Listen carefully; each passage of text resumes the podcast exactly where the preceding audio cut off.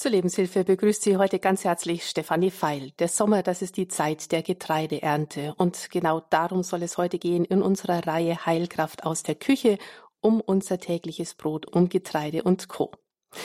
Was steckt drin in Weizen, Dinkel, Hafer und anderen Körnern? Wir sprechen über Gesundheit und Verträglichkeit und es soll auch um Stoffwechselstörungen wie Zöliakie und Diabetes gehen. Und dazu begrüße ich jetzt ganz herzlich Dr. Schlett. Er ist tätig als praktischer Arzt in der ärztlichen, im ärztlichen Naturheilkundezentrum Aschaffenburg. Grüß Gott, Dr. Schlett. Schön, dass Sie bei uns sind. Guten Morgen, liebe Hörerinnen und Hörer. Ich freue mich, dass ich wieder mal da bin. Herr Dr. Schlett, Sie haben unter anderem ein Buch geschrieben mit dem Titel Die 100 wichtigsten Lebensmittel. Warum interessiert Sie denn das Thema Ernährung so besonders? Ja, so ist es einfach mit vielen Dingen im Leben, die fallen einem zu. Natürlich habe ich schon immer gerne gegessen. Meine Mutter sagte mir, dass ich als Zweijähriger einfach morgens unbeobachtet einfach in die Butter gebissen hätte, um, weil ich Hunger hatte. Also von daher habe ich so ein ganz vitales Interesse. Und durch die, das Studium der Pharmazie kommt es immer auch mit den vielen Inhaltsstoffen, Vitaminen, Nährstoffen immer tiefer in die Materie eindringen. Und jetzt als Arzt merke ich natürlich nochmal, wie stark unser Essen eigentlich unsere langfristige Gesundheit bestimmt, unser langfristiges Wohlergehen, besonders im Alter. Und von daher ist gerade die, das Thema Kohlehydrate, was ja heute eigentlich ansteht, ein so basales Thema. Und ich kann Ihnen wirklich sagen, dass fast jeder zweite Patient mit einer mehr oder weniger strengen Diätempfehlung die erste Behandlung äh, praktisch verlässt. Mhm. Also Sie sind Arzt und Apotheker und heute unser Experte in der Sendung. Wir freuen uns jetzt und schauen wir uns doch einfach mal zuerst diese ganz klassischen europäischen Brotgetreidesorten an. Den größten Anteil hat ja wohl der Weizen, der einfach Nahrungsgrundlage für viele Millionen Menschen darstellt. Ja, ich meine, wenn man sich dann mit den Materien beschäftigt, etwas intensiver beschäftigt, dann merkt man auch, wie sich auch unser unsere Gewohnheiten, unsere Ernährungsgewohnheiten geändert haben. Denn jeder denkt, Weizen, ja, das haben wir schon immer gehabt, das war eigentlich bis so 1850 eher ein Luxusgetreide. Früher haben die Menschen einfach andere Getreide, Breie genutzt. Das Essen bestand häufig aus Getreide, Breien, ob der Haferbrei, das war so fast der wichtigste Brei. Äh, äh, die Menschen, die hießen oft auch Armenbreie. Aber als dann plötzlich auch die Lebensmittelindustrie anfing mitzumischen und äh, dann wurden plötzlich auch Getreidesorten intensiver gezüchtet und plötzlich hat der Weizen auch in Deutschland eine äh, große Bedeutung für die Back- und für die Lebensmittelindustrie insgesamt gewonnen. Denn wir sind ja auch heute noch bezogen auf die Weizenernte vor der Ukraine. Wir haben also ein, ein wir, wir, produzieren sehr, sehr viel Weizen für den Weltbedarf. Mhm. Beim Weizen denkt man natürlich an das Weißbrot, die Brötchen, die Semmeln, auch an das knusprige, schöne französische Baguette. Ja, und es sind natürlich diese schönen wogenden Kornfelder, die wir jetzt vielleicht auch noch sehen. Aber es fällt natürlich auch immer mehr auf, dass im Weizenfeld fast keine Mohn- und Kornblumen und überhaupt nichts mehr blüht, außer, außer dass der Weizen eben wächst. Ja, das ist äh, leider einfach ein, ein Teil unserer. Gestern war der Weltökonomietag, wo man einfach überlegt hat, wie gut erhalten wir die Erde und wie nutzen wir die Erde aus. Und man merkt einfach in jedem Detail, auch der Landwirtschaft, dass wir so stark auf Effektivität, auf Effizienz zählen, auf Preise zählen und dadurch alle anderen Aspekte wie Bodengesundheit, Flora, Fauna, auch die Qualität des Lebensmittels für unseren Körper gar nicht so im Mittelpunkt halten, sondern uns dann einfach nur auf die Kilogramm Mehlausbeute pro Feld verlegen. Das ist der einzige Aspekt, den quasi der Weizen heute noch hat. Und Weizen kommt ja vom Weiß, Weißmehl, Weizen. Das ist also die gleiche Sprachart. ähm, Gruppe.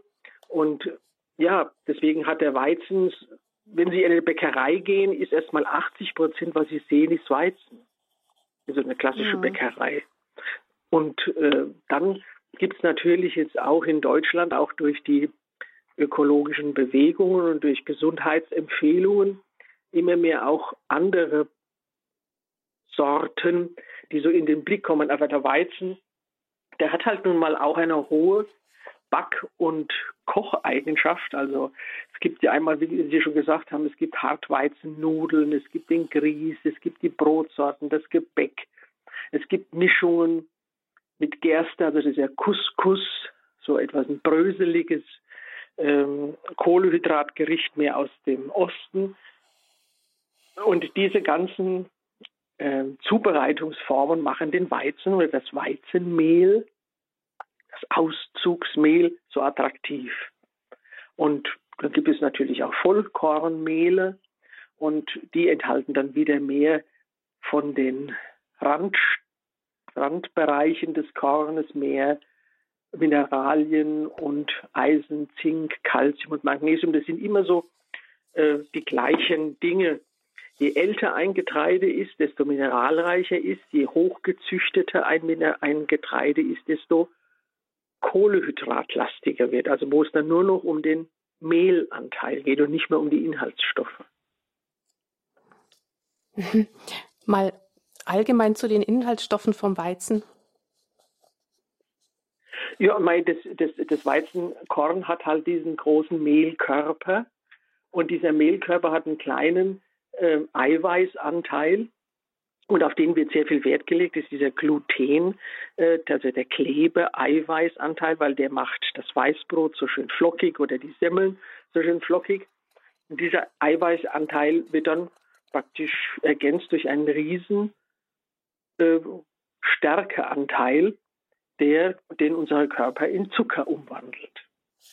Jetzt haben Sie schon das Gluten gerade angesprochen, dieses Klebereiweiß, das ja einfach diese neuen modernen Weizenzüchtungen ausmacht und das sie gerade so zum, zu diesem auch guten Backmehl macht.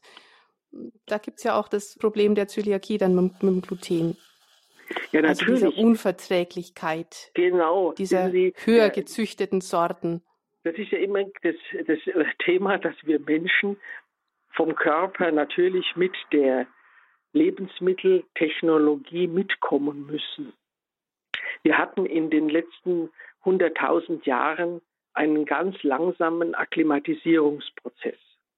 Da hat man dann mal eine neue äh, Sache dazugenommen, ein neues Gemüse entdeckt, eine neue Wurzel entdeckt.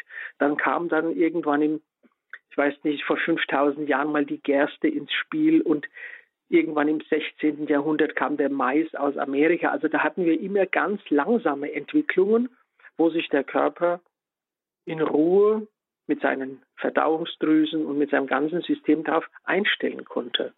Ja, wenn Sie heute mhm. in eine Bäckerei gehen, sind die meisten Gerüche, Zusätze, Lebensmittelzusätze und Mehlauszüge nicht älter wie 50 Jahre.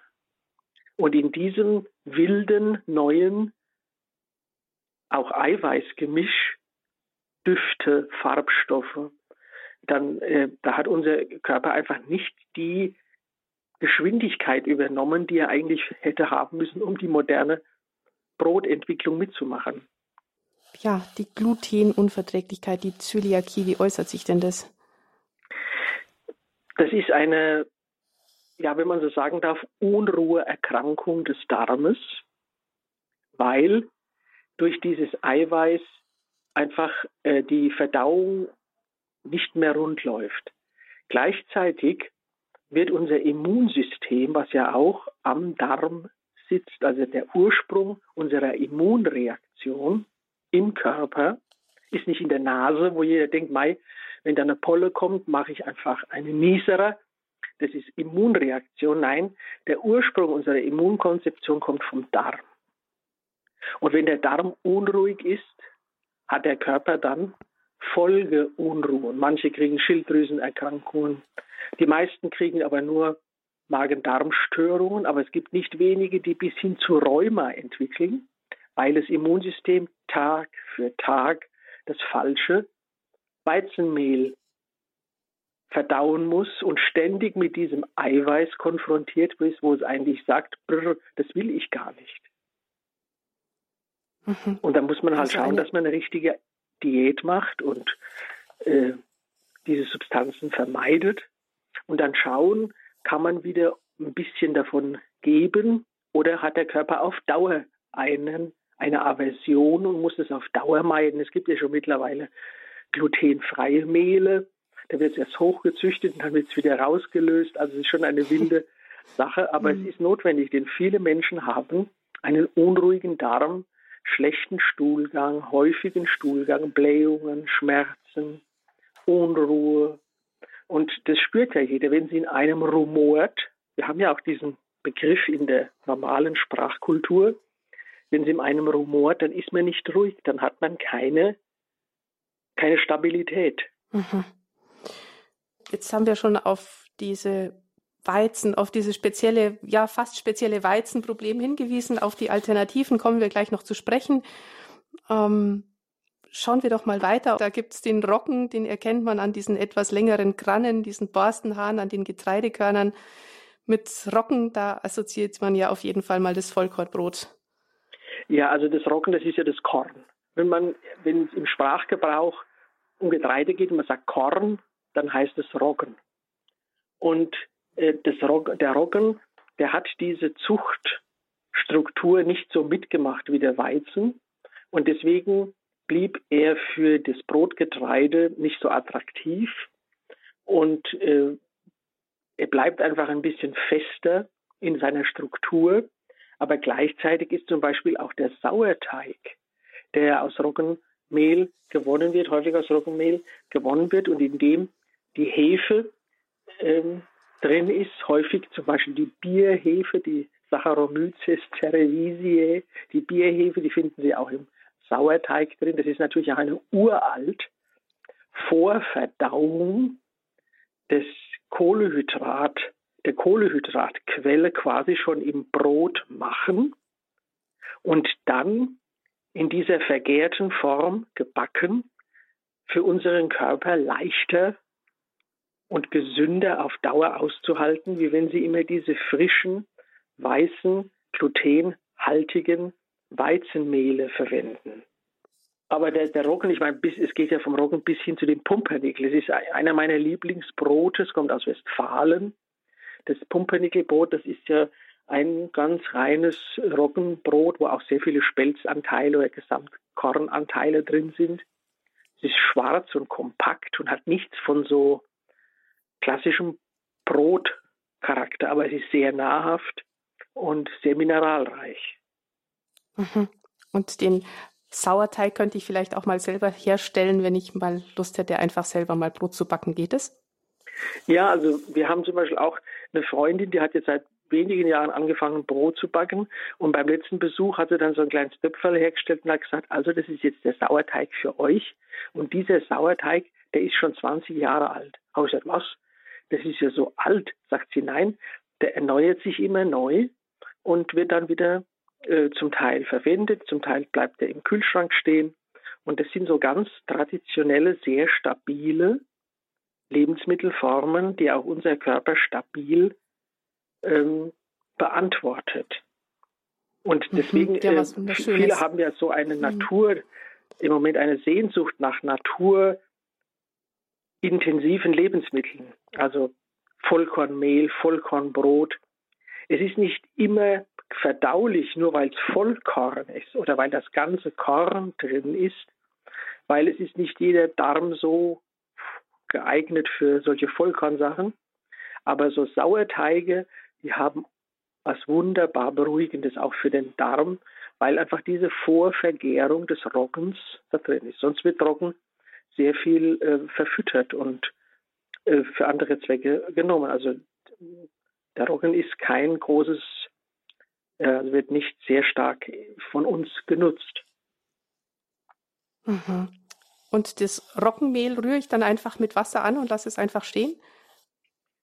Ja, also da gibt es äh, wirklich sehr viele Dinge, die man beachten muss, die Temperatur und das Verhältnis Und da lassen Sie sich einfach einführen von den äh, Freundinnen oder Bekannten, die mit Roggen, mit, äh, Sauerteig schon zu tun haben und schreiben Sie diese aktuelle Rezeptur mit und so wird es dann, ähm, dann zu Hause angesetzt. Selbst die Bibel mhm. kennt den Sauerteig als Bild und ja, man kann nur sagen, der vorverdaute Roggen, also der Sauerteigroggen, der ist schon so vorbereitet, dass auch viele Lebensmittel, viele Bestandteile besser aufgenommen werden.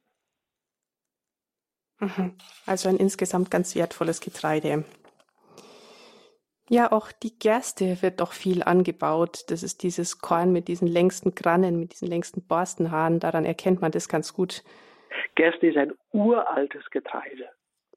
Das war schon über 5000 8000 Jahre gibt es äh, Funde von Gerstenkörnern bei archäologischen Funden. Aber es ist einfach äh, nicht primär das Brotgetreide, sondern das Biergetreide und auch Futtergetreide. Und ähm, ja, was, das Einzige, was wir von der Gerste kennen könnten, wären die Graupen. Früher gab es die Graupensuppe einfach so Graupen polierte Gersten ähm, mhm. und so, so gequollenes Gerstenmehl und schon leicht ange, praktisch vorprozessiert und das wird dann äh, kann man wie Reis kochen in einer Suppe und das sind dann die berühmten Graupen. Natürlich kennt jeder auch den Malzkaffee oder das Malzbier und da ist natürlich immer auch Gerste drin oder auch manchmal Gerstenflocken in Müslis. Aber als Lebensmittel mhm. im Sinne von Brotgetreide ist Gerste eher ein untergeordnetes Thema. Es hat wohl eine gute Eiweißstruktur und gilt als relativ bekömmlich. Und man kann sogar fast sagen, es ist ein, eher ein, ein Heilgetreide für die Ernährung, weil es auch Schleime hat. Und manch einer benötigt einfach immer wieder eine Regeneration der Schleimstrukturen im Darm, dass sich alles beruhigt, die Säure nicht so aggressiv ist des Magens. Und da ist die Gerste ein sehr interessanter Helfer. Mhm. Dafür wäre dann die Gerstengraupensuppe dann ganz gut geeignet. Genau, oder so Gerstenflocken, weil oft sind ja so Flocken schon so auf Richtung Suppe, auf Richtung Brei vorgequetschte Körner. Und wenn man die dann so mild kocht und ein bisschen äh, würzt, sind diese Breie einfach wunderbare Hilfen. Es ist natürlich nicht leicht, wissen Sie, wenn Sie durch eine Stadt gehen oder ein Dorf und sehen einfach in der Auslage diese wunderbaren Brot, Brötchen, Süßigkeiten, Kuchen, Torten hin und her. Und sie sollen dann, weil sie Magenbeschwerden haben, so eine Graupensuppe oder so ein Schleim äh, machen. Aber de facto müssen wir es machen. Wir müssen da den Körper sehr ernst nehmen. Der braucht ab und zu auch solche Erholungsphasen, wo es mal einfach morgens ja ein, ein, einfach einen Flockenschleim gibt, der einem wieder beruhigt und wieder die Bakterien dorthin holt, wo sie sich freuen, sich vermehren und der ganze Darm einfach wieder rund läuft. Aber wie Sie sehen im Gespräch, allein mhm. wir haben schon so viele Formen jetzt besprochen, dass wir wirklich nicht nur darüber nachdenken müssen, Weißbrot oder Vollkornweißbrot. Das ist nicht die Alternative, sondern es gibt sehr viele ältere ähm, Gräsersorten, die auch von der Verträglichkeit sehr attraktiv sind. Da ist natürlich auch der nächste, das nächste Korn der Hafer zu nennen, und das, das, das Hafermus war bis ins 16. Jahrhundert einfach das Armenmus in vielen Teilen Deutschlands, in Schwaben, Allgäu. Und 94 Prozent unserer momentanen Ernte, 94 Prozent, wird an das Vieh verfüttert.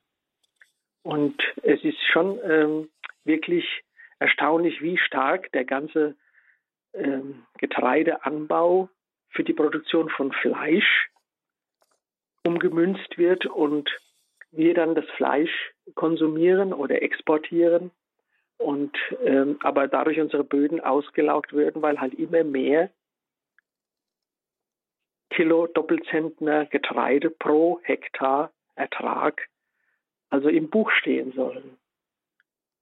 Der Hafer, der hat ja nicht so lange Grannen wie Gerste, Roggen, sondern äh, steht ja so ein bisschen komisch da in der, in der Landschaft. Und äh, der ist häufig das natürlich. Das ist diese Rispe mit den einzelnen Körnern, da erkennt man das ganz gut, oder? Es lohnt sich, ich meine, jetzt sind äh, viele äh, Felder jetzt auch, auch wegen der Trockenheit schon abgeerntet. Aber es lohnt sich dann immer so mal im Mai, Juni spazieren zu gehen und äh, nicht nur den Kindern diese Sachen zu zeigen, sondern sie auch selber zu, äh, zu sehen und äh, bisschen anzuschauen. Das, der Hafer ist natürlich der klassische äh, Kölnflocken, also diese klassischen Müsli-Bestandteile, der Haferbrei oder das Porridge im Englischen ähm, einfach gilt als sehr bekömmlich, der Hafer, wird bei Magen-Darm-Beschwerden, aber ist auch nicht ganz glutenfrei. Aber äh, man kann das relativ leicht austesten. Wenn Sie frühstücken und Sie haben nach dem Frühstück Probleme im Laufe des Vormittags mit dem Darm, da wissen Sie, das Frühstück stimmt nicht. Basta. Selbst wenn es ganz bio war, selbst wenn es ganz also auf der Packung steht bekömmlich und pipapo.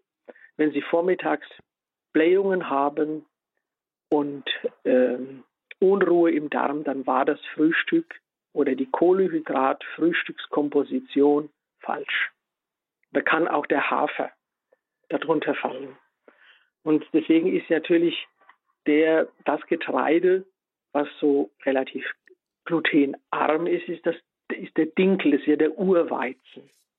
Und der Dinkel und der unreife Bruder vom Dinkel, das, das Grünkern, das ist ja der unreife Dinkel, das sind zwei sehr wichtige Getreide und nicht nur bei alternativer ähm, Ernährung, sondern überhaupt ähm, sollte das in der Ernährung viel mehr eine Rolle spielen wie Weizenprodukte, weil da einfach arme Mineralien drin sind. Der Dinkel ist nicht so hochgezüchtet. Dadurch kann er auch auf trockeren Böden im höheren Bergland oder auch bei magereren Böden wachsen. Der Dinkel mhm. ist nicht so für Schädlinge geöffnet, weil er einfach nicht so hoch gezüchtet. Er bietet nicht so viele Breitseiten für Schädlinge.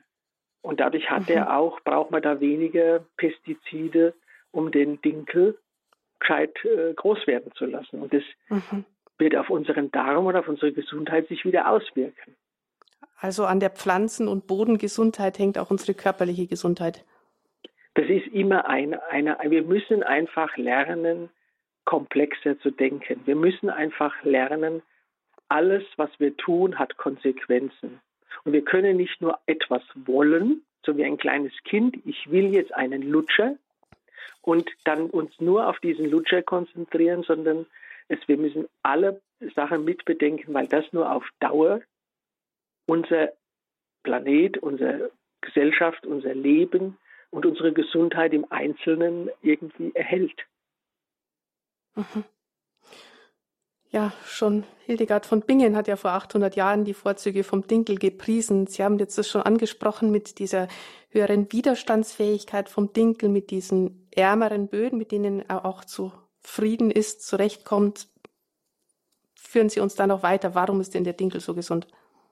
Ja, da hat die Hildegard von Bingen war natürlich eine wunderbare Beobachterin. Im Grunde genommen der, die klassische Voraussetzung für eine Ärztin und Biologin und äh, die hat natürlich auch gemerkt, dass einfach die Mineral, wissen Sie, wenn damals die Frauen schon sechs, acht Kinder hatten, da waren die Frauen natürlich auch mineralmäßig so ausge, äh, da haben sie so Mineralien verloren durch die Geburten, dass sie einfach merkte, Dinkel hat einfach viel äh, Mineralien, der hat viel Silizium, Magnesium, Eisen. Und es tut dem Körper gut, dass er sich da kräftigt. Und ja, also was ich noch ergänzend sagen möchte zum Hafer. Der Hafer wird ja im Unterschied zu allen anderen Getreiden, auch in der, äh, in der Medizin wegen seiner leicht beruhigenden Wirkung eingesetzt. Es gibt zum Beispiel ähm, den grünen Hafertee aus den unreifen Haferblättern. Also wenn der Hafer noch nicht ganz gelb ist oder noch grün ist, sind es auch Haferblätter, die man trocknet und daraus einen beruhigenden und ausgleichenden Tee machen kann. Aber es ist auch die einzige quasi Verwendung als Tee, die man aus dem Getreide herauszieht. Das war noch ein kleiner Nachtrag zum Hafer. Und auch zur Nervenberuhigung als, als Abendtee ganz gut verwenden könnte dann, oder? Wunderbar, genau, so soll es sein. Weil wissen Sie, das ist immer so eine Einheit. Der Dinkel ist zwar nicht so ertragreich, ist jetzt nicht so ein Blender wie der Weizen, aber er passt besser in die Ökologie hinein. Er braucht auch nicht so hoch mit Stickstoff und Gülle gedüngte Böden, sondern eher Mineral, also eher so stickstoffarme Böden. Er ist nicht ganz glutenfrei, aber er ist einfach resistenter gegen Schädlinge und Pilze und dadurch kommt gesünderer, gesündereres Korn auf den Tisch, wie wenn Sie erst ein Kunstkorn wie den Weizen hochzüchten, mit, mit Glyphosat links und rechts freihalten vor Schädlingen und dann ausmalen und dann gucken, wie viel Gift ist noch drin. Und dann sagen sie, ja, das ist so wenig, das verträgt der Mensch schon und dann geht es an die Bäckereien und fertig. Hm. Jetzt von den Nährstoffen her, die der Dinkel enthält. Ja, also die Körner sind halt kleiner und äh, sie hat auch Eiweiß, auch einen Eiweißanteil. Aber dadurch, dass wir heutzutage so viel haben, können wir das ja immer dosieren. Aber man weiß nur, dass man aus Weizen, Stärke, mehr und schnelleren Zucker im Blut freisetzt. Und diese mhm. anderen ähm, Gräser oder Getreidearten, da ist es nicht so, also sind die, auch die Kalorien nicht so stark ähm, vertreten und dadurch ist es auch weniger so für den schnellen Blutzuckeranstieg verantwortlich. Mhm. Also wenn man da etwas empfindlich ist, dann würde der Dinkel auch einfach da weit gut weiterhelfen. Ja, was zum ja, Beispiel, man kann auch mal Dinkelkörner sich kaufen und die abends in heißes Wasser, in kochendes Wasser, erstmal so einmal abbrühen und dann über Nacht in so einer Thermoskanne stehen lassen und quellen und dann so eine Art Dinkelrisotto machen. Einfach statt ähm, normales äh, Reisrisotto kann man auch ein Dinkelrisotto machen, einfach ein paar ähm, Kräuter da rein, wenn man es von der Seite haben will, oder Gemüse oder ein bisschen Parmesankäse oder Ziegenkäse und das ist ein wunderbares äh, Risotto-Ersatz, also Reisersatzgericht, so Dinkelrisotto zum Beispiel. Mhm. Auch, ja, es kommt ja immer darauf an, wenn jemand krank war und dann wieder so geschwächt, gesundet, viele auch nach Corona, dann kann man auch zum Beispiel eher mal so ein Dinkel-Weißbrot sich holen. Das ist sehr leicht verdaulich und kommt dann so dem Körper, der noch nicht so viel Kräfte hat, sehr entgegen. Also diese berühmte Krankenkost, die es ja in den Kliniken heutzutage nicht mehr so gibt, sondern eher zu Hause bei den pflegenden Angehörigen. Da ist ein Dinkel Weißbrot, ein leichtes Weißbrot, es ist wohlschmeckend und leicht in der Verdauung. Also bei Dinkel gibt es ja auch alles von Brot bis Nudeln, Müslis. Ja, zum Glück. Und wissen Sie, vor, vor 30, 40 Jahren, da hat jeder gedacht, wenn man das Wort Dinkel ausgesprochen hat, na ja, das ist halt einer, der äh, tut sich die Körner draußen noch selber sammeln, so ein bisschen ein Verrückter. Aber der Dinkel hat jetzt doch wirklich einen Teil irgendwie der Lebensmittelplattform äh, erobert. Und ja, das ist auf jeden Fall eine sehr positive Entwicklung, auch für die Gesundheit von uns Kohlehydrat verwenden und Brot verwenden. Mhm. Und davon müssen wir ausgehen, dass einfach die Menschen unterschiedliche Verdauungsleistungen haben, so wie sie muskuläre Leistungen haben und auch Sehleistung und ich weiß nicht was.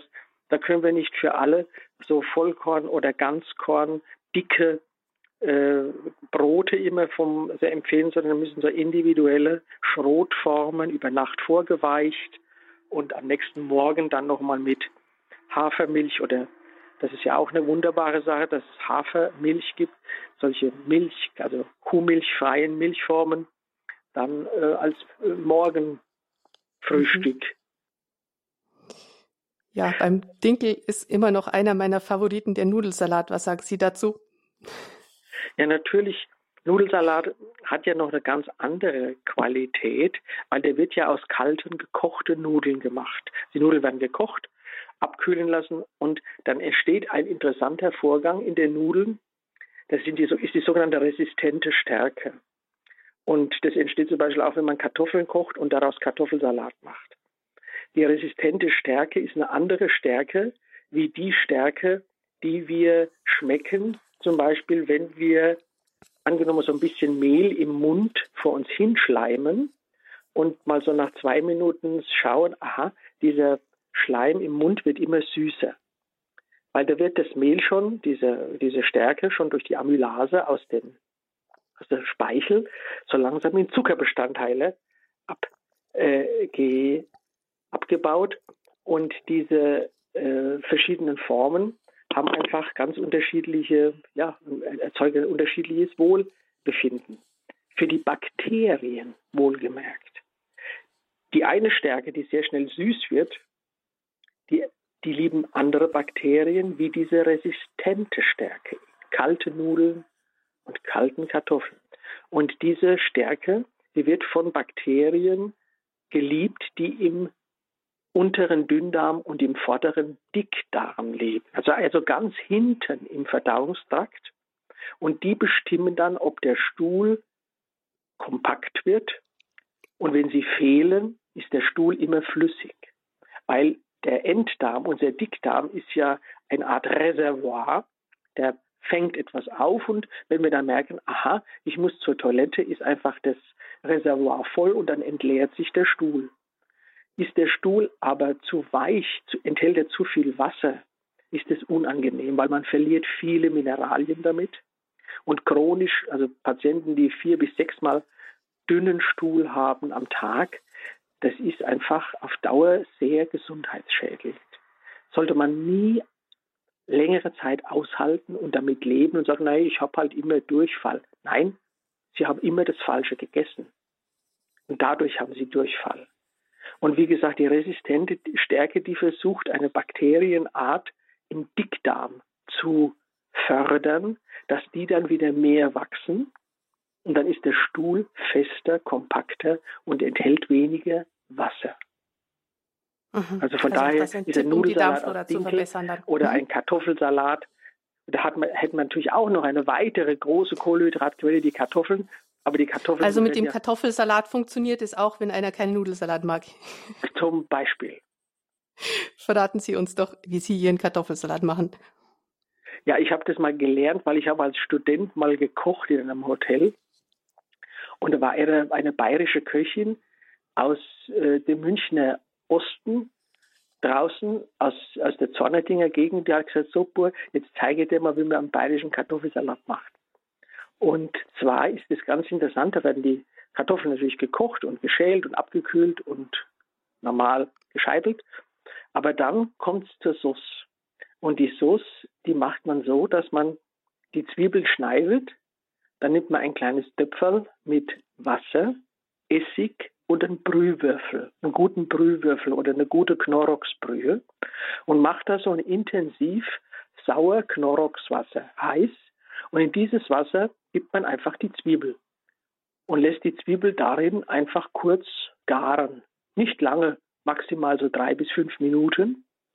Und dann gießt man diesen heißen, sauren Sud über die Kartoffeln und macht es durcheinander und lässt es einmal ein bisschen stehen und dann würzt man nach und ganz zum Schluss kommt erst das Öl daran. Weil wenn man das Öl zu, weil es gibt ja auch äh, äh, Zubereitungen, wo man die Zwiebeln im Öl brät und früh dazu tut. Das hat den Nachteil, dass das schon die Kartoffeloberfläche abgedichtet wird mit Öl und dann gehen die Nährstoffe nicht mehr raus und rein.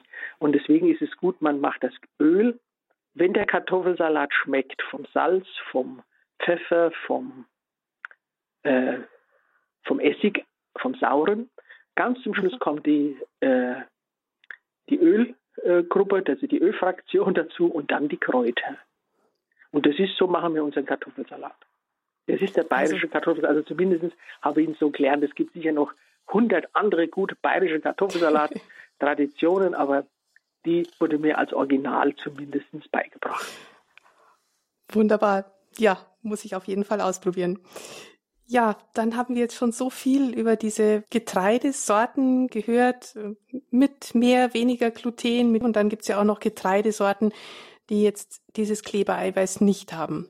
Denke jetzt zum Beispiel an die Hirse, der süße Hirsebrei aus Grimms Märchen, den kennt ja jeder. Sonst vielleicht eher weniger verwendet, die Hirse, oder wie ist es damit?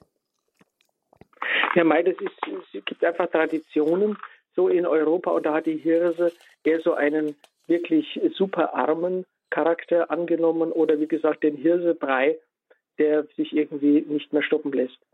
Also die Hirse hat ja, das ist ja so ein ganz kleine, kleines Korn und ähm, hat sehr viel Eiweiß. Die Hirse hat 14 Prozent Eiweiß, also viel mehr wie die meisten anderen Getreidearten.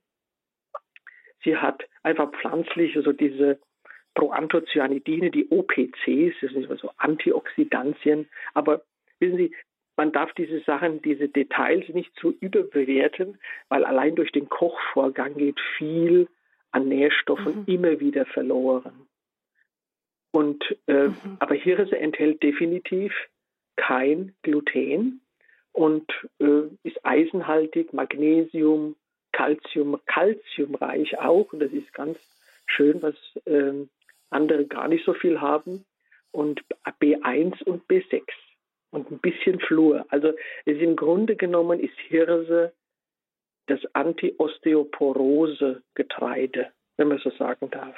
Das sind alle wichtigen Bausteine für gesunden Knochen drin. Und Natürlich wird der Knochen jetzt nicht durch die Hirse allein besser, aber man muss sich halt bewegen und braucht ein gutes Hormongerüst. Aber wenn Sie nur leere Kohlehydrate vom Weizen nehmen, so ein ausgemahlenes Weizenmehl, da ist nicht viel drin, wo der Körper noch seine Mineralien für seine Knochen herausziehen kann. Aber aus der Hirse kann er es. Und vor allen Dingen, man hat keine äh, Glutenunverträglichkeiten. Mhm. Und vielleicht auch das Eisen bei fleischarmer Ernährung. Ja, natürlich ist es nicht ganz unproblematisch, weil zum Beispiel im Roggen äh, ist das Phytin auch hoch drin. Das ist ein Stoff, der Eisen bindet.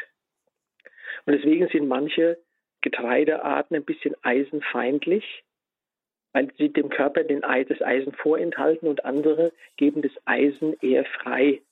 Und da ist Hirse eigentlich eher ein positiver Eisenhelfer für uns und ähm, wie gesagt der Roggen eher ein Verhinderer. Aber unsere mhm.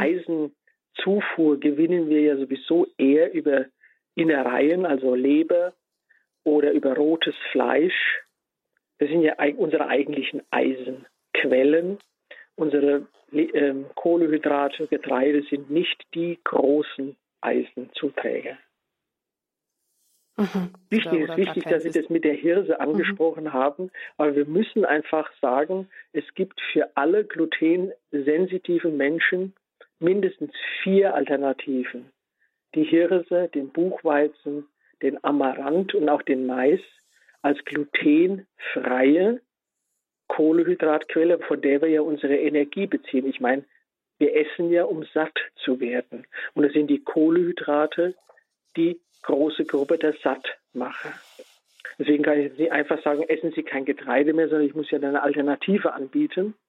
Und wie gesagt, Hirse haben wir schon besprochen, aber auch der Buchweizen ist eine ganz äh, interessante Sache. Es gehört jetzt nicht zu den Gräsern. Der Buchweizen, die anderen äh, Getreiden, die wir besprochen haben, sind die sogenannten Poaceen, das sind einfach Gräser. Aber der Buchweizen ist ein Knöterichgewächs. Und äh, der hat den, auch noch den Vorteil, dass seine Aminosäurestruktur ein bisschen besonders ist.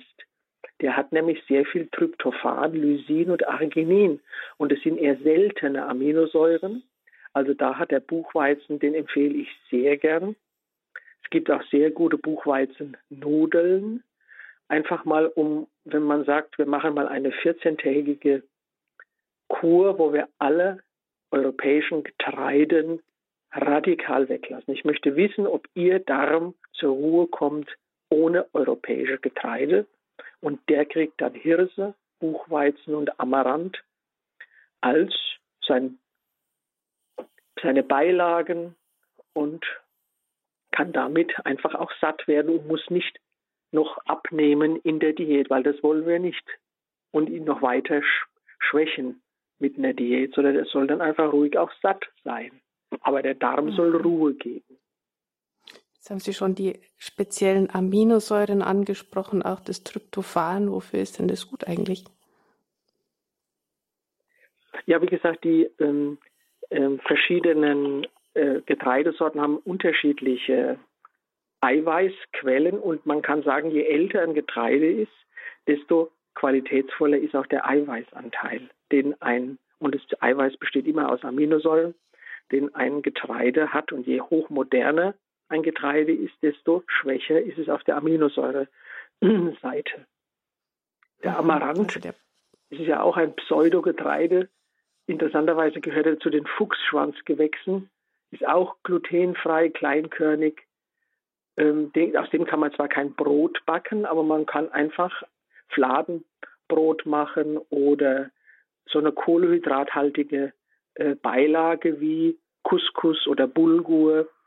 Das ist Amaranth, einfach eine ganz schöne Quelle für eine kurze Zeit. Man muss es halt mal einüben und in den allgemeinen Küchenalltag integrieren. Aber viele Magen-Darm-Kranke mit Unruhe haben oft jahrelange Probleme, jahrzehntelange Probleme. Und da muss man einfach mal so einen Break machen und wirklich sagen, Kindes, ab morgen werden wir den Darm mit anderen Kohlehydraten konfrontieren und dann gucken wir mal, wie es ihm geht. Mhm. Ja, dazu gehört auch zu diesen Kleber-eiweißfreien Getreiden gehört natürlich jetzt der Amaranth, der Buchweizen, die Hirse, der Reis auch dazu. Natürlich. Und wussten Sie, dass wir in Italien einen ganz guten Reisanbau haben. Es gibt viele große äh, Reisfelder äh, in, in Piemont in Italien. Und man muss nicht unbedingt denken, Reis ist ja ein typisch asiatischer, asiatisches, äh, eine asiatische Kohlehydratquelle. Reis ist von seiner Tendenz eher wie der Weizen. Der enthält einfach so einen, so ein Mehl, der besteht aus Mehl und nicht viel mehr diese besonders der moderne polierte Reis hat quasi so dieselbe leere Kohlehydratstruktur. Man sagt leer, weil einfach nicht viel anderes dabei ist. Leere Kohlehydratstruktur wie der Weizen. Und deswegen ist es auch beim Reis interessant, äh, ein bisschen auch auf Alternativen zu gucken. Es gibt ja diesen Vollwert oder den Naturreis, bei dem auch die Reishaut noch außen herum dran hängt. Dadurch ist der Reis nicht so weißlich, sondern eher bräunlich-grau und ist auch beim Servieren auf dem Teller hat er jetzt nicht so einen typischen Onkel Benz Charakter, wo jedes einzelne Reiskorn durch die Lüfte tanzt, sondern es ist eher so ein bisschen ein Barz manchmal, wenn man ihn nicht gescheit kocht. Und äh, aber es ist einfach ein, da sind die B-Vitamine drin, B1, B6, und äh, Substanzen, die der Körper braucht. In diesem Reishäutchen außen herum ist ein ganz wertvolles, ein Häutchen, das dieser, dieses kleine Korn trägt, was aber meistens aus Schönheitsgründen wegpoliert wird. Das ist dann der Paraboiled oder der polierte Reis, der schon vorgekocht wird und dann als Onkel Benz Reis uns oder als Kochbeutel Reis vorprozessiert, mineralverarmt vitaminverarmt auf den Teller kommt. Dauert natürlich auch ein bisschen länger zum Kochen. Wenn ich bei so einem ja, polierten Reis zehn Minuten, Viertelstunde brauche, dann muss ich da schon eine halbe Stunde ungefähr ansetzen. Über Nacht vielleicht einweichen oder zum Beispiel. Und dann das oh, Einweichwasser ein schon zum Kochen nehmen. Ja, Wissen Sie, man kann ja das auch äh, einmal in, in, der Woche machen, dass es einmal in der Woche einfach Naturreis gibt. Und da lässt, macht man einfach die Reihenfolge des, des Kochens ein bisschen anders, fängt mit dem Reis an, schon sehr früh, und lässt den dann bei niederer Flamme einfach nur quellen. Man muss ihn ja nicht kochen, sondern eher so bei niederer Flamme quellen lassen oder kauft sich so einen chinesischen Reiskocher, die sind ja auch fantastisch. Und dann haben wir als dritte Reisgruppe haben wir noch natürlich den absoluten Wildreis der ja so eher bei den Indianern äh, ge geerntet wurde. Und die, der Wildreis, das ist ein wirklicher Geschmackskönig unter den Reisen. Der hat eine nussige, der ist dunkel, eher so schwarz, ein dünnes, langes Böhnchen, nicht so, eine, nicht so ein schwerfälliges Reiskorn. Und äh, das kann man auch drunter mischen, um dem Reis einfach nochmal ein bisschen mehr Substanz, Geschmack und ja, auch Ästhetik zu geben. Und dann gibt es also natürlich noch die, die klassische Basmati-Reise. mischen. Die Basmati-Reise, diese Duftreise, die äh, auch so ähnlich wie der weiße Reis, einfach auch sehr kohlehydratlastig und Mineralstoff verarmt sind, auch so Zuchtreise. Mhm. Verraten Sie uns noch ein, ein Reisrezept. Da gibt es natürlich ja den Wildreis und, und auch diese ganzen, die wir jetzt erwähnt haben. Die Reissorten kann man natürlich ganz normal auch für jedes Rezept verwenden. Haben Sie noch ein spezielles Reisrezept? Wissen Sie, meine Frau ist Asiatin. Bei uns gibt es relativ häufig Reis. Ich weiß ein Rezept aus Reismehl. Das ist sehr interessant. Man kann natürlich mhm. auch das, den Reis ähnlich mahlen wie den Weizen und dann entsteht ein weißes Mehl. Und wenn Sie dann zum Beispiel einen, einen frischen Rettich ähm, mit dem Wunderhobel so in, in feine Stiftchen hobeln, also einen frischen bayerischen Rettich, und äh, den so mit heißem Wasser kurz überbrühen, dass er so ganz leicht blanchiert ist. Und dann machen Sie eine so eine Art Teig aus Wasser und Reismehl doppelte Menge Wasser wie, wie Reismehl. Und das wird zusammen einfach gemischt mit ein bisschen Gewürzen, Knoblauch, Pfeffer, Salz. Und das gießen Sie in so einen in so eine Kuchenform für so einen Kastenkuchen und kochen und backen das. Das gibt ein Reiskuchen mit Rettich. Wunderbar. Das können Sie mehrere Tage im Kühlschrank aufbewahren, immer scheibchenweise backen und als Beilage, als Vorspeise, sauer, süß, wie Sie wollen. Und das ist so für mich so ein ganz spezielles Reismehlgericht. Was mache ich denn zum Beispiel mit der Hirse? Haben Sie da ein Rezept für uns? Ja, die Hirse ist ja auch wie viele so ganz Feingetreide einfach, sie brauchen eine gewisse Quellzeit. Sie machen einfach die, die Hirse, setzen sie mit Wasser an und wenn Sie schon in das Wasser äh, Gewürze hineingeben, wird auch dann die spätere Hirse würziger schmecken. Und dann einfach quellen und äh, vor sich hin äh, praktisch reifen lassen. Und dann kann man das einfach so zum Essen dazu rein. Das muss auch nicht so heiß sein wie Nudeln oder Kartoffelbrei. Das kann man ruhig einfach kurz aufkochen, stehen lassen, ein dickes Handtuch außenrum, wie man früher den Reis gekocht hat, den Milchreis in, äh, bei mir noch äh, in der Familie und dann in, ins Bett hinein, wenn man so will, ausdampfen und dann ist der, die Hirse fertig ausgequollen und kann dann, wenn Sie zum Beispiel ein bisschen Paprika drüber streuen, dann wird die ganze Hirse rot. Dann ist es auch eine sehr aparte äh, Zubereitung und ein bisschen Knoblauchpulver dazu zu jedem Essen. Mhm. Also einfach mit Gemüsen dann kombinieren und dann gibt es eine. Es ist nicht nur der Hirsebrei, der aus der Hirse gemacht wird. Es wird auch noch vermahlen natürlich vorher, sondern die Hirse ist ein sehr attraktiver, wie Polenta aus Mais, einfach so eine zusätzliche ähm, Kohlehydratzugabe äh, zum Mittagessen.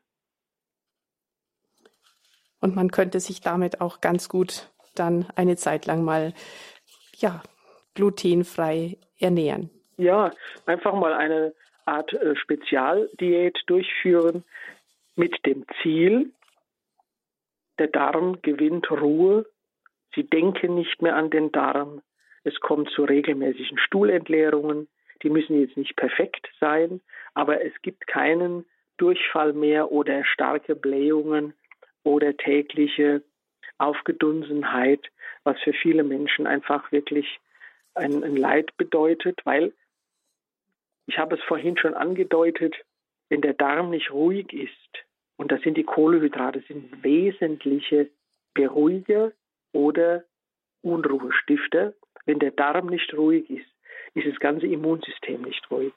Und dann bilden sich über Jahre, über Jahre immungesteuerte Kollateralschäden an anderen Organen.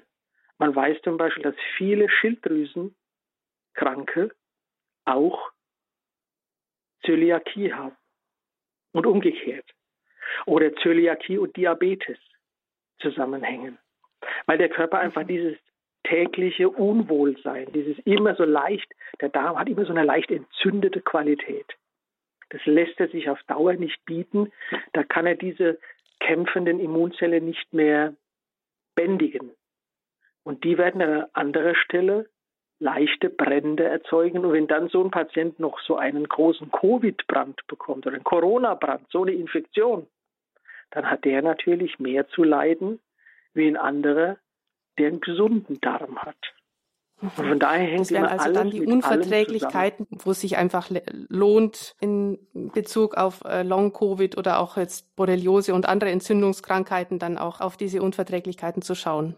Ja, und es ist ja immer das Gleiche, ob Sie jetzt eine Long-Borreliose haben oder Long-Covid oder auch EBV, chronisch, die Struktur oder Fibromyalgie, die Struktur dieses polyentzündlichen Geschehens ist immer, dass ganz viele Systeme vor sich hin brennen, vor sich hin entzündet. Das EBV nur noch ganz kurz, das, das pfeifersche Drüsenfieber, also genau, der, der Epstein-Barr-Virus.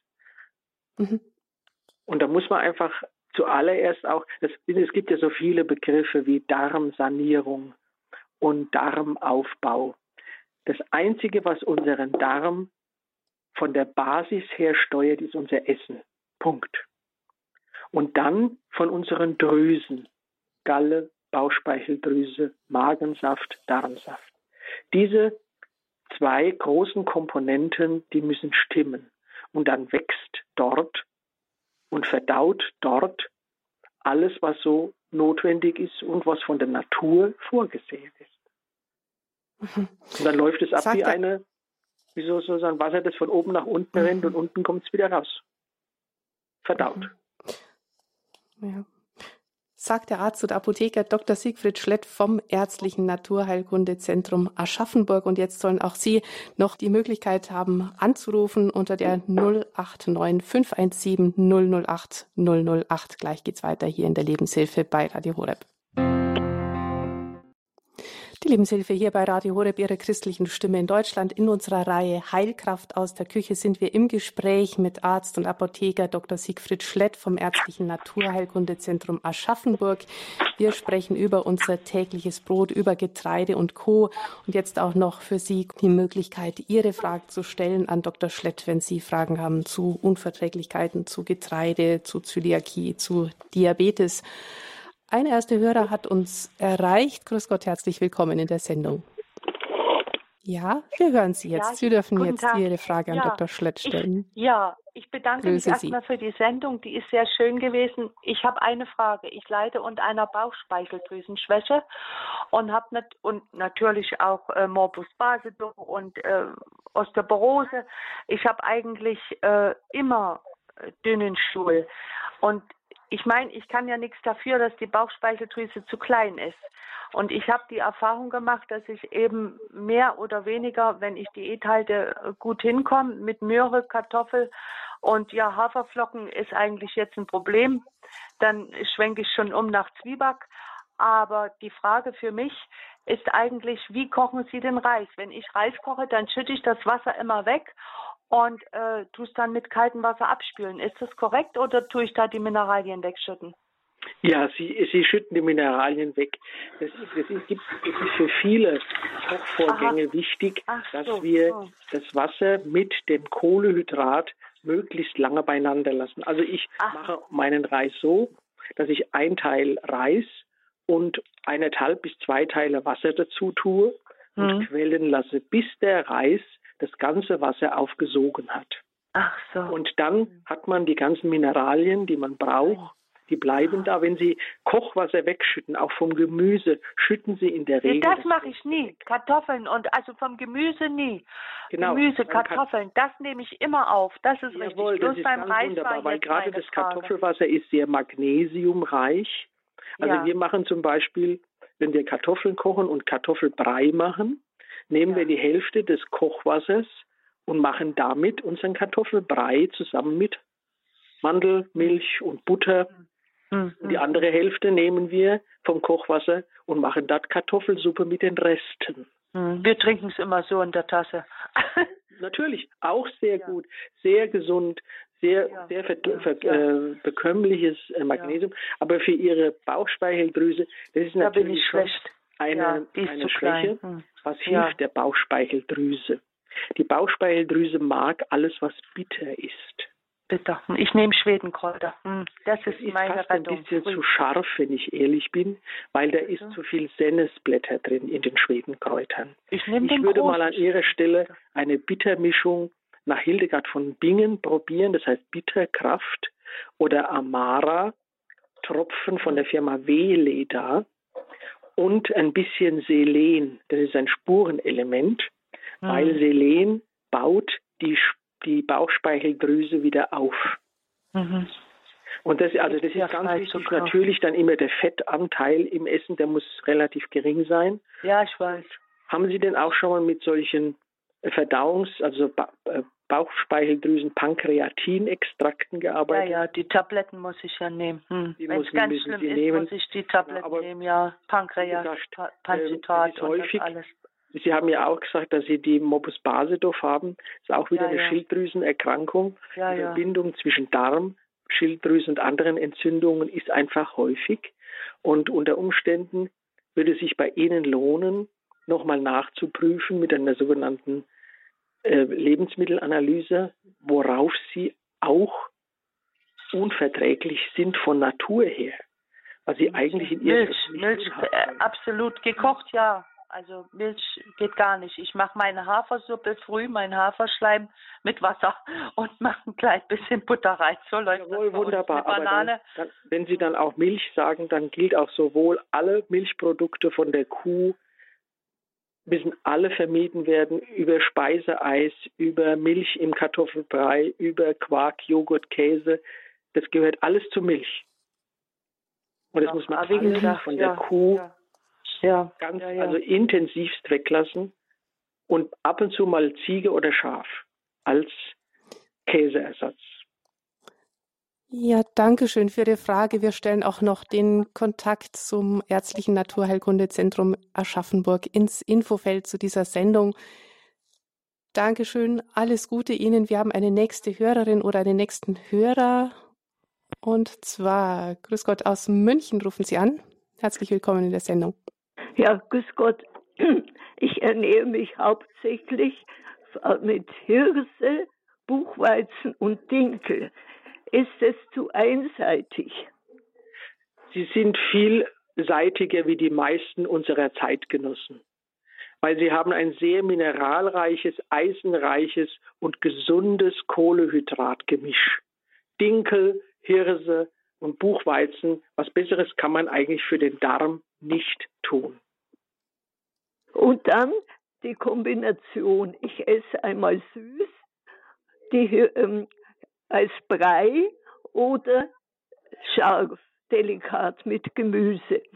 Was ist besser zu den Wissen Sie, die Kohlenhydrate oder die, äh, die drei äh, Hirse, Buchweizen, Dinkel, die Sie genannt haben, das sind ja im Wesentlichen unsere Sattmacher. Es ist quasi so die Basis, die sagt nach dem Essen, gut was, jetzt habe ich keinen Hunger mehr, jetzt ist fertig. Und alles, was dann dazu kommt, ob Gemüse oder Fleisch oder äh, Kräuter oder Öle oder auch Nüsse, die man in solche äh, Breie hineintun kann, das sind immer Zutaten. Also es ist immer richtig, wenn Sie sagen, ich koche viel, weil gekochtes ist bekömmlicher. Speziell im Alter. Gerade im Alter soll man aufs, auf zu viel Salat oder zu viel frisches Obst, wenn man Durchfälle zu Durchfällen neigt, soll man die meiden. Es ist zwar jetzt nicht so gesund, dass man sagt, ich verzichte auf frische Vitamine, äh, klar, aber wenn der Darm unruhig ist, verlieren sie mehr, wie, wie sie gewinnen durch ein frisches Obst. Dann also lieber mal nur Apfelmus oder Aprikosenkompott oder äh, Birnen aus der Dose gekocht, ist besser für die Verdaulichkeit und für die Unruhe im Darm wie zu viel rohes Obst, weil man denkt, Obst ist gesund, da muss man viel davon essen. Das verträgt gerade der alte Mensch nicht. Danke Ihnen schön. Ja, danke Ihnen für Ihre Frage. Alles Gute. Wir haben noch eine letzte Hörerin, einen letzten Hörer aus Karlsruhe. Rufen Sie an. Grüß Gott, herzlich willkommen. Ja, guten Morgen. Ich hab, äh, war im Krankenhaus wegen Darmproblemen und äh, bin auch operiert worden, weil die nachgucken mussten, ob der irgendwie gequetscht ist oder hängt. Und da habe ich dann eine gewisse, ähm, also eine gewisse Schonkost gehabt. Und äh, jetzt äh, ist es so, dass ich mehr äh, Weizenvollkorntoast nehme oder nur Weizen und dass mir das besser bekommt. Und ja, jeder ist individuell. Das Wichtigste ist, dass Sie sagen, mir bekommt das, was ich esse. Und da kann man auch keine generellen Empfehlungen aussprechen und kann sagen, äh, weil ich jetzt äh, so viel den Weizen kritisiert habe, deswegen ist der generell schlecht. Nein, das Essen muss einem bekommen. Man muss nach dem Essen aufstehen können, nach dem Frühstück und nach dem Stuhlgang und sagen, jetzt ist gut so, so ernähre ich mich und jetzt vergesse ich den Darm und wende mich meinen anderen Aufgaben zu. Aber wenn ich den ganzen Tag nur mit meinem Darm beschäftigt bin, ist es auch ein schlechtes Leben, wenn man dann nur ständig über den Darm und über den Stuhlgang nachdenkt. Nee, das, das mache ich ja auch nicht. Ich habe, äh, lass mir, äh, muss mir einkaufen lassen und da habe ich ein ganz gutes Dinkelbrot äh, gehabt und das ist mir dann überhaupt nicht bekommen. Ja, wie gesagt, jeder hat so eine individuelle Art. Man kann nicht sowas ideologisch verkaufen, so nach dem Motto, nur weil die heilige Hildegard Dinkel äh, so gelobt hat, deswegen ist es für jeden gut. Sie beobachten sich, was sie essen, und wenn sie feststellen, das vertrage ich, ist es gut. Wenn sie feststellen, das vertrage ich nicht, und dann lassen sie es weg. Aber ja. wichtig ist, dass der Darm bei Ihnen jetzt zur Ruhe kommt, dass nicht wieder Entzündungen durch falsche Lebensmittel quasi hoch äh, sich, sich wieder neu entwickeln können. Alles Gute Ihnen. Ja, herzlichen Dank. Wir hoffen, dass wir Ihnen einiges mitgeben haben können, liebe Hörerinnen und Hörer. Ganz herzlichen Dank, Herr Dr. Schlett, Ihnen, dass Sie bei uns waren. Dankeschön. Ja, ich, ich freue mich auch immer im Radio Horeb. Äh, ich bin ja schon sehr viele Jahre in der Lebenshilfe, auch als Helfer dabei. Und ich freue mich einfach, weil wir haben so viele Verirrungen in unserer Gesellschaft, auch was das Essen betrifft. Sie sehen ja auch viele ganz übergewichtige Menschen und Personen, die Essstörungen haben. Ein vernünftiges Essen, was auch aus der Dankbarkeit Gott gegenüber auf den Tisch kommt, wo man mit dem Tischgebet beginnt, sich kurz vergewissert, dass er mich ernährt, dass er mich erhält, dass er mir Gesundheit schenkt und nicht, weil ich dauernd nach Bio Ausschau halte, sondern weil er sich um mich sorgt.